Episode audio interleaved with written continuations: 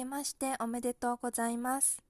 ゆかり's Simple Life Plus English。この番組はエッセイブログゆかり's Simple Life から生まれた声を届けるエッセイです。英語力を活かして TOEIC 対策もプラスしています。新年のご挨拶が遅れてしまいました。今年もよろしくお願いいたします。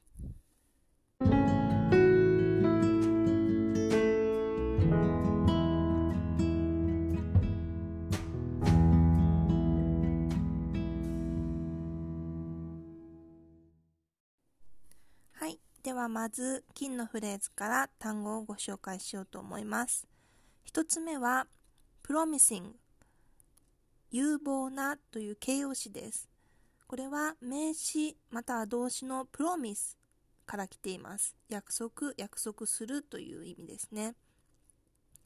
まあ、あの覚え方としては将来が約束されているほど有望なっていう感じでイメージとしては私は持ってます。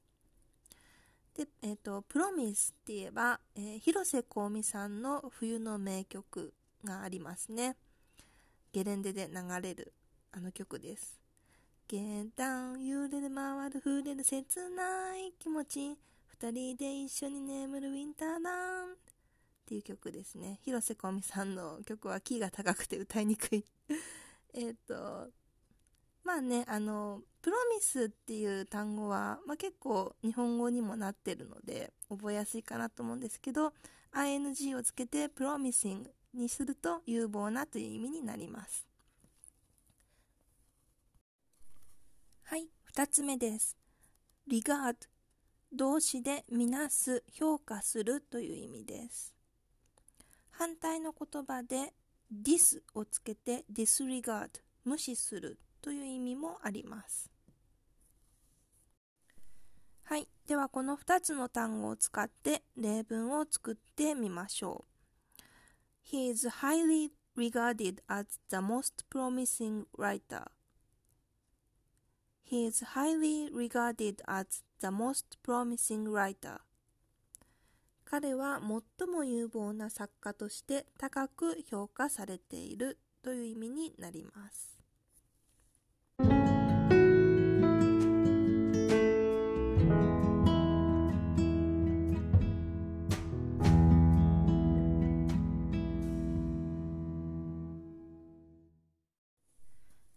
疲れ様でした。ちょっとね、新年の最初の英語の勉強なので短めにやってみました。次はですね、トークテーマガチャお悩み相談に移りたいと思います。今日はこんな相談です。職場で2人きりなのに挨拶を無視されました。また私だけ目を合わせてくれません。被害妄想とかそういうレベルではなく、あからさまに嫌われているようです。今後私も嫌な感じを出していく方が良いでしょうか？というお悩みです。はい。ではお答えしていこうと思います。まあ、あの、そういう人いますよね。結構、職場に、あの、一人はいるかなと思いますけど、で、これ多分、一番コミュニケーションが上手なできる人っていうのは、共通の話題とかを見つけて仲良くなってしまう方だと思うんですよね。だからあんま嫌われ、そもそも嫌われにくい方っていると思うんですけど、あの、私はですね、そこができなくって、あの、上手に、まあ、もともとその別に嫌われる嫌われないじゃなくて、普通のコミュニケーションもあんまり得意じゃないので、そんな、あの、嫌わってくるような人に上手に取り入るようなことがなかなかできなくて、あの、できないんですけど、あの、まあ、気にしないようにはしてます。で、それも最近できるようになったかなぐらいで、若い頃は、やっぱりあの職場の先輩とどうしても性格合わなくって、なんかもうお互い嫌な感じになってバッチバチになったりとかしたんですけど、でもそうするとですね、やっぱり仕事がやりにくいんですよね。円滑に進まない、協力できないから。で、なんで、もう仕事は仕事っていうふうに割り切って、もう自分は普通に接するのがいいかなと思います。で、挨拶はもう帰ってこないこと前提でもう、あの、一方的にするし、まあ、別にこっちから話しかけなくてもいいけど、もうこう、特別無視したりはしない程度。でも相手から、あれ、この人なんか、すごい鈍感な人で私が嫌いってこと伝わってないのかなと思われるぐらいがちょうどいいかなと思いますね。で、えっと、まあ、気にしないようにしててもやっぱり気になるとは思うんですけど、まあ、ストレスにならない程度に距離を空けて、過ごしていくうちに、そのうちまあ人事異動とかでね、あの、物理的に離れる時が来るので、まあそういう、あの、まあ同じ土俵に上がらないってことですね。売られた喧嘩を買わないっていうことがいいかなと思います。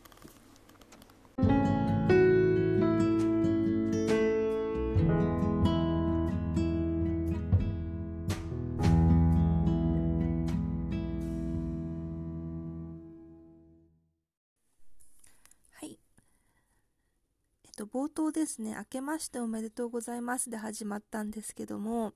もう1月の15日で 1月の半ばにもなってしまいまして、配信が遅くなってしまいました。えっと、これはですね、1月の8日から9日、ちょうど先週ですね、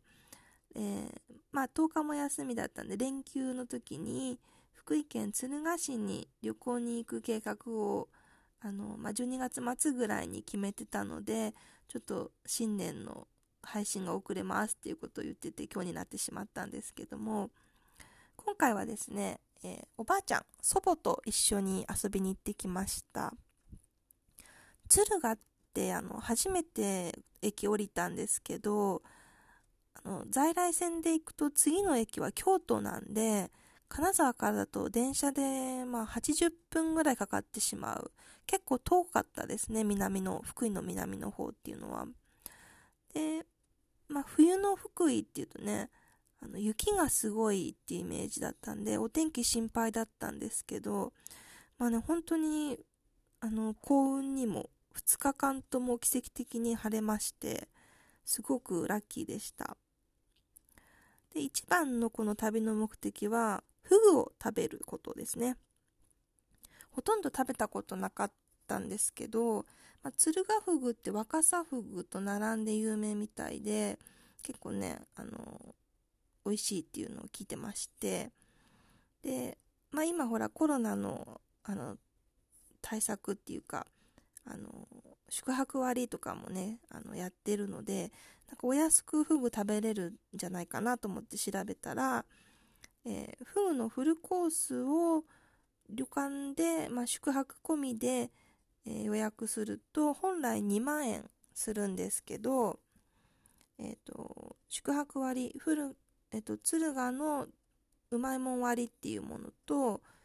え福井の全域でやってる福井でキャンペーンっていうのを使うと、2万円が1万1000円になって、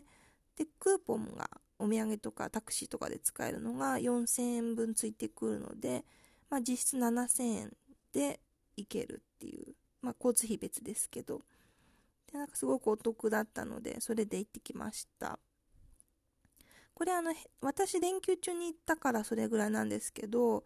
えー、平日に行くとさらに5000円安くてもうほとんどただみたいな、ね、なんか2000円ぐらいで実質食べれるみたいなすごいお得だったんですけどまあでも私たちが行ってから、えー、またオミクロン株がわーっと流行りだして結局宿泊割も今ストップしてるのかな。なんでほんとギリギリで行ってこれましたね。フグ料理だけ食べるといくらなんですか？って言うとまあ通常1万2000円ですって言われてすごい高いと思ったんですけど まお得に食べれました。で味なんですけどまあ、あの私フグをちょっと舐めてましてなんか鍋とかにちょっとフグが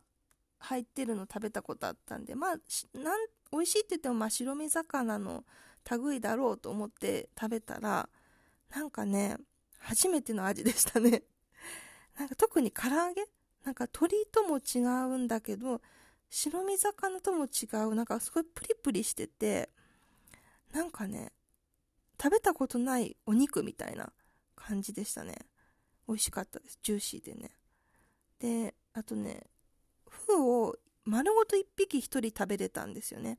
なんで、なんかいろんな部位が出たんですけど、あの、唐揚げの中に、これちょっと珍味なんですけどって言われて、フグの口の部分を揚げたものが出てきて、ちょっとね、ちょっと抵抗あったんですけど、あの、こういう、あの、ラジオもやってるんで、ネタになるかなと思って、ちょっと頑張って食べてみたら、なんかね、ちょっとブヨブヨしててね、面白かった。こなんかもう食べてるなっていう、口食べてるなっていう感じしましたね。で、ほんと一匹丸ごと食べて、本当に、あの、新鮮なものだった、だと思うんですね。なんかすごくお肉もプリプリしてて。で、あの、骨とかもしっかりついてたんで、なんかこう、命をいただいてるなっていう気がすごくしましたね。普段、こう、加工したもの食べてるとあんまり意識しないですけど、あの、本当に、あの、その次の日カニも食べたんですけど、そのカニも、あの、いけすの中に生きてるのを多分、まあ見てないんですけど、そこから多分、あの、バーって取って、すぐ調理したって感じで、あの、カニも新鮮で美味しかったし、うん、なんかこの福井の旅は、あの、食べるっていうことをね、すごく、あの、考えさせられる、命をいいてるなっていう旅でした。